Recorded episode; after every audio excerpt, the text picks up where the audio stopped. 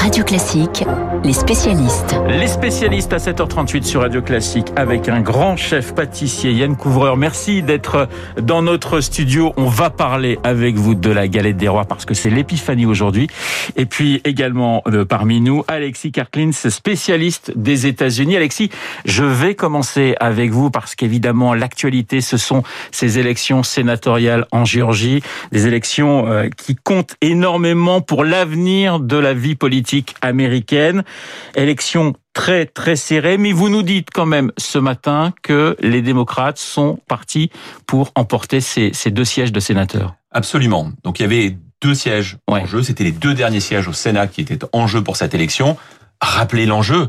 L'enjeu, c'est que si les démocrates gagnaient, si c'est confirmé, les deux sièges de Géorgie, ils auront 50 sièges au Sénat. Et Biden aura la, la, majorité. Mais Biden aura la majorité parce que en cas d'égalité, c'est la vice-présidente, en l'occurrence Kamala Harris, qui fera la voix qui compte, qui fera la bascule permettant aux démocrates d'avoir la majorité. Donc pour Biden, de d'avoir cette majorité qui lui permettrait d'appliquer son programme. Et effectivement, il y avait donc deux sièges dans l'un des duels opposant le révérend Warnock, euh, qui occupe, pour l'anecdote, euh, qui est le pasteur de l'église Ebenezer Baptist Church d'Atlanta, qui est l'église de Martin Luther King. Vous voyez oui. le symbole, euh, qui est un Afro-américain. Il est en train de gagner. Il a une marge assez confortable, qui sera probablement à la fin de l'ordre d'un pour cent par rapport à sa concurrence. Il a revendiqué sa victoire, mais pour l'instant, voilà. rien, d'officiel. Mais il est, euh, il a, il a a priori la majorité. Sur l'autre, l'autre siège, c'est beaucoup plus serré.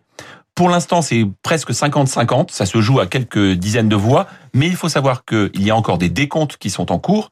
Et ces décomptes se produisent dans notamment deux comtés qui sont à Atlanta, la grande métropole de, de Géorgie. Vous savez, la Géorgie, hein, c'est 11 millions d'habitants. Et Atlanta, la métropole, c'est 6 millions d'habitants. Donc, c'est là où vraiment l'élection se fait principalement. Et dans ces deux comtés, qui sont deux comtés très majoritairement démocrate. Il reste encore quelques dizaines de milliers de voix. Et a priori, John Ossoff, le candidat démocrate, euh, pourrait passer dans les prochaines minutes devant euh, l'autre, devant la, le, David Perdue, qui est le candidat républicain sortant. Vous tablez donc sur une victoire des, des démocrates, mais est-ce qu'on se dirige vers un nouveau décompte, si je puis dire? Alors, la loi il y a une sorte de tradition américaine hein, depuis quelques semaines. C'est exactement ça. Il y a, il y a, en fait, la loi en Géorgie prévoit que quand la marge entre le vainqueur et le perdant est de moins de 0,5%, vous pouvez demander un recours. Euh, a priori, dans le premier euh, siège, sur le premier siège, euh, le révérend Warnock va gagner de plus de 0,5. Donc le recours ne sera pas possible dans le principe.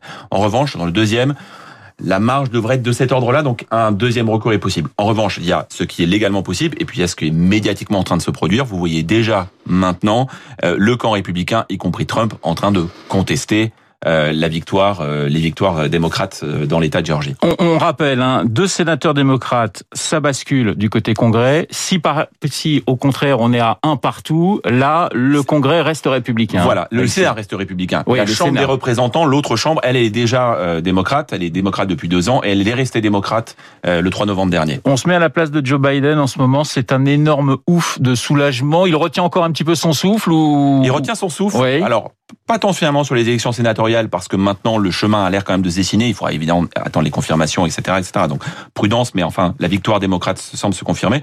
En revanche, il pourra pousser un ouf probablement ce soir, car vous savez qu'aujourd'hui c'est une journée importante. Oui. C'est la journée où le Congrès doit valider euh, les décisions du collège électoral du 14 décembre dernier et Donald Trump, président sortant, fait monter la pression depuis une semaine.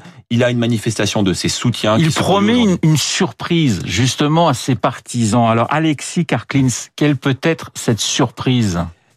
Il a et il fait pression sur le vice-président car aujourd'hui, vous avez euh, le Congrès qui donc doit valider cette, cette élection, l'élection de Biden. Et il met la pression sur, euh, sur son vice-président Mike Pence parce qu'il souhaiterait, avec l'appui de représentants et de 12 sénateurs, demander une commission d'audit exceptionnelle, de faire un nouvel audit dans les six États où il conteste la victoire de Biden, en espérant que, avec cette commission d'audit, euh, eh bien, il puisse y avoir, euh, comment dire, montrer qu'il y a bien eu la fraude qu'il évoque depuis maintenant deux mois, et que ces fraudes conduiraient à invalider les élections dans ces États, ces fameux swing states qui ont donné la victoire à Biden. Alexis, euh, comment euh, comment vivent actuellement les, les, les républicains? Comment vivent-ils cette période? On sait par exemple que George Bush sera à, à la passation de pouvoir le, le, 20 janvier prochain. Donc, est-ce que les, les républicains ont envie finalement de tourner la page Trump? Alors, il y a vraiment deux partis républicains aujourd'hui, et c'est ce qui est en train de se dessiner là aussi. Euh, il y a le camp pro-Trump au sein des Républicains qui restera fidèle à Trump encore euh, euh quelques temps, et c'est notamment, ce sont notamment ces 12 sénateurs sur les 50, ces 12 sénateurs républicains qui euh, disent c'est pas possible, il y a eu de la fraude, c'est impossible que le président Trump ait perdu, et, et donc il faut absolument des recomptages encore et encore. Il y a une autre partie du camp républicain qui aujourd'hui dit justement il faut tourner la page de Trump. Euh, finalement, Trump est président depuis quatre ans, mais qu'est-ce qui se passe? Les républicains ont perdu la Chambre des représentants il y a deux ans, sont en train de perdre le Sénat et ont perdu la Maison Blanche. Voilà, il y a vraiment une, une scission possible aujourd'hui dans ce, ce grand parti euh, qui fait la démocratie américaine. Une dernière question, Alexis Karklins. La date du 20 janvier justement elle approche. Comment comment voyez-vous ces ces moins de 15 jours qui restent? On peut espérer que euh, euh, ça se fasse maintenant avec une forme d'acceptation. Trump ne reconnaîtra jamais sa défaite. Euh, en revanche, que le Parti républicain fasse moins monter la pression et que ça se passe dans de bonnes conditions. Vous l'avez rappelé, euh, le président Bush, qui sera le seul président républicain représenté à cette inauguration, assurera une forme de continuité politique, mais il est clair que c'est un passage, une inauguration qui se fera dans des conditions très différentes de tout ce qu'on a connu dans l'histoire. Voilà, merci beaucoup Alexis Karkins pour toutes ces explications. Selon vous, on le rappelle, les démocrates sont en passe de remporter ces deux sénatoriales en Géorgie. Mais pour l'instant, rien n'est officiel. Question qui n'a absolument rien à voir avec la politique. Est-ce que les, les, Américains mangent de la galette des rois? Ah, C'est hum, pas la même tradition. Il n'y a, a, pas la même tradition gustative que non. ce que c'est en France. Et, et euh, dans cette euh, l'épiphanie est évidemment une, une, fête importante. Vous savez que le peuple américain est un peuple très religieux, mais la pratique de la galette n'a pas la même diffusion qu'en France. Alors en France, Yann Couvreur, vous êtes maître pâtissier. Euh, J'ai vu des chiffres ahurissants. On vend 30 millions de de galettes des rois chaque année. Vous connaissiez ce euh, chiffre? Non, je les connais pas parce que je peux vous assurer que c'est pas moi qui les vends Dommage pour vous. Non, oui, je peux vous dire que je serais très très fatigué là. Mais c'est énorme. Hein. Je crois que ça représente 10% du chiffre d'affaires annuel des, boulangeries en France, la galette des rois. Oui, alors ça, par contre, j'y crois davantage. Enfin, j'y crois davantage. En tout cas, ça me parle davantage. Non pas que je pensais que vos chiffres précédents étaient faux. Euh, non, je, effectivement, c'est euh, pour nous en tout cas pour moi, je considère que c'est la période la plus chargée de l'année, la plus éprouvante et la plus besogneuse. C'est plus dur que la bûche ou que les, les chocolats de Pâques? Oui, alors les chocolats de Pâques, euh, ça va être avant tout les chocolatiers. moi, je suis pâtissier. C'est encore un métier différent. Je touche un peu à chocolaterie, mais moi, mon gros, mon gros sujet, c'est maintenant parce que c'est en fait c'est une sorte de Noël qui s'étend sur plusieurs jours et qui ont donc euh, qui est donc très très très éprouvant. Le secret d'une bonne galette, parce que c'est toujours la même chose. Souvent on dit ah la galette, ouais, j'ai un peu du mal à, la, digérer. Alors c'est quoi le secret d'une bonne galette des rois, Yann Couvreur? Alors selon moi, je dirais déjà les, bonnes matières premières. La sélection des bonnes matières premières. Euh, le feuilletage, le feuilletage c'est très important. Si vous utilisez un bon feuilletage avec un bon goût de beurre, euh, euh c'est un, un travail très rigoureux la pâte feuilletée. Il faut être euh, il faut être très rigoureux sur cette partie-là. Et puis ensuite c'est la frangipane. Et en fait finalement ça paraît simple une galette euh, feuilletage frangipane. Euh, après bon c'est des. Mais ce sont souvent les choses qui paraissent simples qui sont les plus exactement. Et c'est le cas ici parce que parce que c'est le feuilletage se fait sur plusieurs jours. Le feuilletage a une pâte qui demande beaucoup de repos, donc ça se fait sur trois jours un feuilletage pour, euh, parce que vous savez, le, gluten, euh, l'élasticité de la pâte fait que c'est une pâte qui a besoin de se reposer, le feuilletage. La frangipane, la frangipane, c'est une crème d'amande avec une crème pâtissière.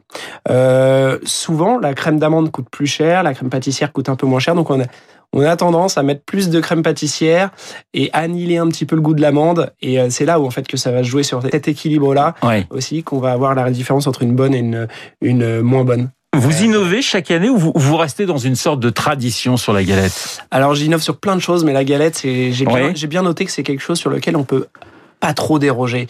Euh, moi, mes, mes, mes, clients, euh, si je m'amuse une fantaisie, je ne sais quoi, euh, sur une des galettes, je sais que c'est celle que je vais vendre lorsqu'il y aura plus les autres.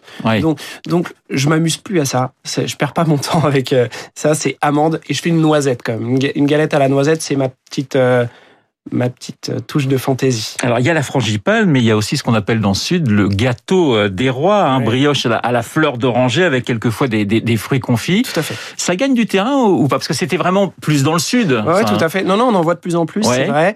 Euh, moi, moi-même, je dois reconnaître qu'une année, je me suis amusé à la faire et il n'est pas, euh, il est pas exclu que j'en je, refasse un jour parce que j'aime bien en plus ce produit.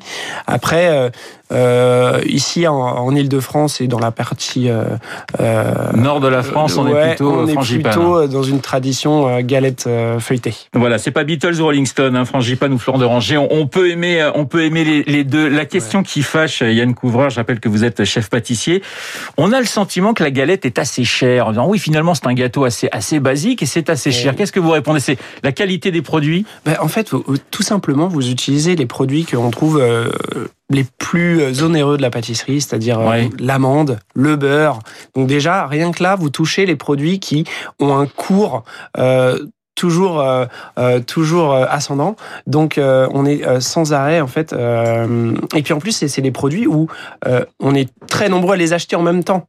C'est-à-dire que plus on est nombreux et plus il y a de demande, plus les prix augmentent. Et forcément, quand on, fabrique la galette, eh ben, ces coûts-là ont un vrai impact sur nous, artisans. Une dernière question. On est dans une période très très compliquée euh, sanitairement parlant. Vous pensez que ça aura un impact sur euh, la galette, sur la vente des galettes, ou finalement dans cette période difficile, les Français vont se dire bon, il faut quand même qu'on reste gourmand, qu'on reste français, qu'on mange notre galette à la frangipane ou à la fleur d'oranger?